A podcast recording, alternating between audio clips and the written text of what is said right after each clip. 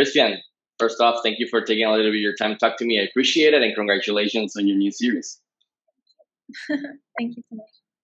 Uh, I wanted to ask you uh, personally, how has uh, Selena's legacy touched you uh, throughout your life? I mean, growing up, listening to her music, dancing, watching her perform, old footage, and and why do you believe uh, her legacy is so important, especially to to Latinos around the world?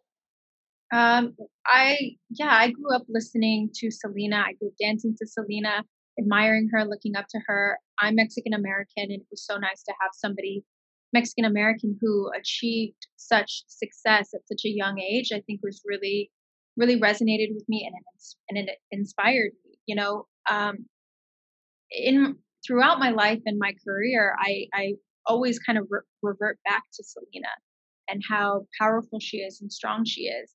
I mean, I have memories showing my husband videos of her performances and thinking how much I would love to tell her story.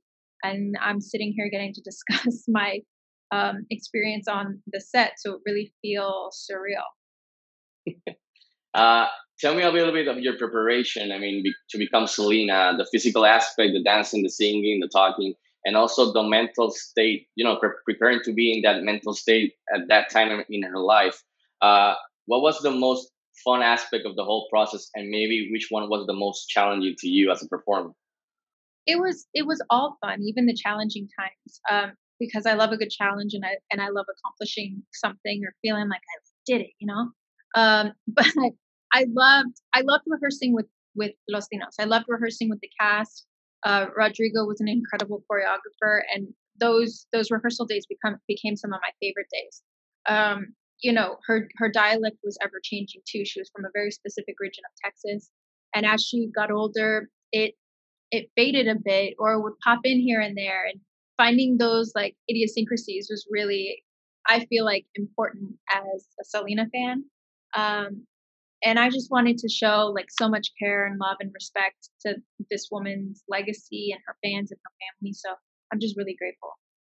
Before letting you go, I want to ask you, besides being entertained, what do you wish audiences take away from this series when they get to see it at home soon, especially those who don't really know much about Selena? I hope they see that she came from humble beginnings, a hardworking Mexican American family who really overcame adversity and broke down barriers. And I hope they, I hope they see that she was a hardworking businesswoman who was very smart and at a very young age knew exactly what she wanted and how to get it. And that she loved her family and her husband. I hope they enjoy watching the music. I hope they enjoy the love story. And I just hope they like it. Again, uh, thank you for taking a little bit of your time to talk to me. I appreciate it, and congratulations again on your new series. And stay safe, okay?